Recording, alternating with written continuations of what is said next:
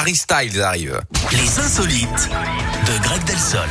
Autre coup de cœur, mais euh, celui-là il dure toute l'année. Hein c'est pour mon Greg et ses insolites. Il débarque pour la dernière fois de la semaine. On parle de quoi? On va où? On va aux États-Unis, Yannick, où la NASA a décidé de s'attaquer aux ovnis. Elle va lancer une enquête très sérieuse à l'automne Ah. prochain. Elle portera sur les phénomènes aériens non identifiés, donc la possible existence Ah. des extraterrestres. Les investigations vont durer neuf mois. Il y aura des centaines de milliers de données à analyser. Alors ils vont peut-être crier alien hein, pour qu'ils reviennent. Alors il ne vaut pas casser la tirelire hein, pour partir à la chasse aux petits hommes verts. 100 000 euros Oh maximum, ce sera le budget.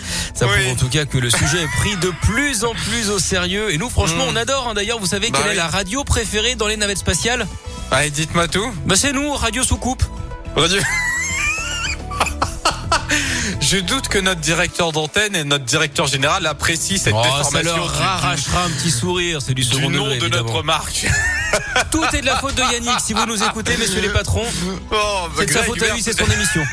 Merci à vous et revenez pas de sitôt. Allez, bon week-end.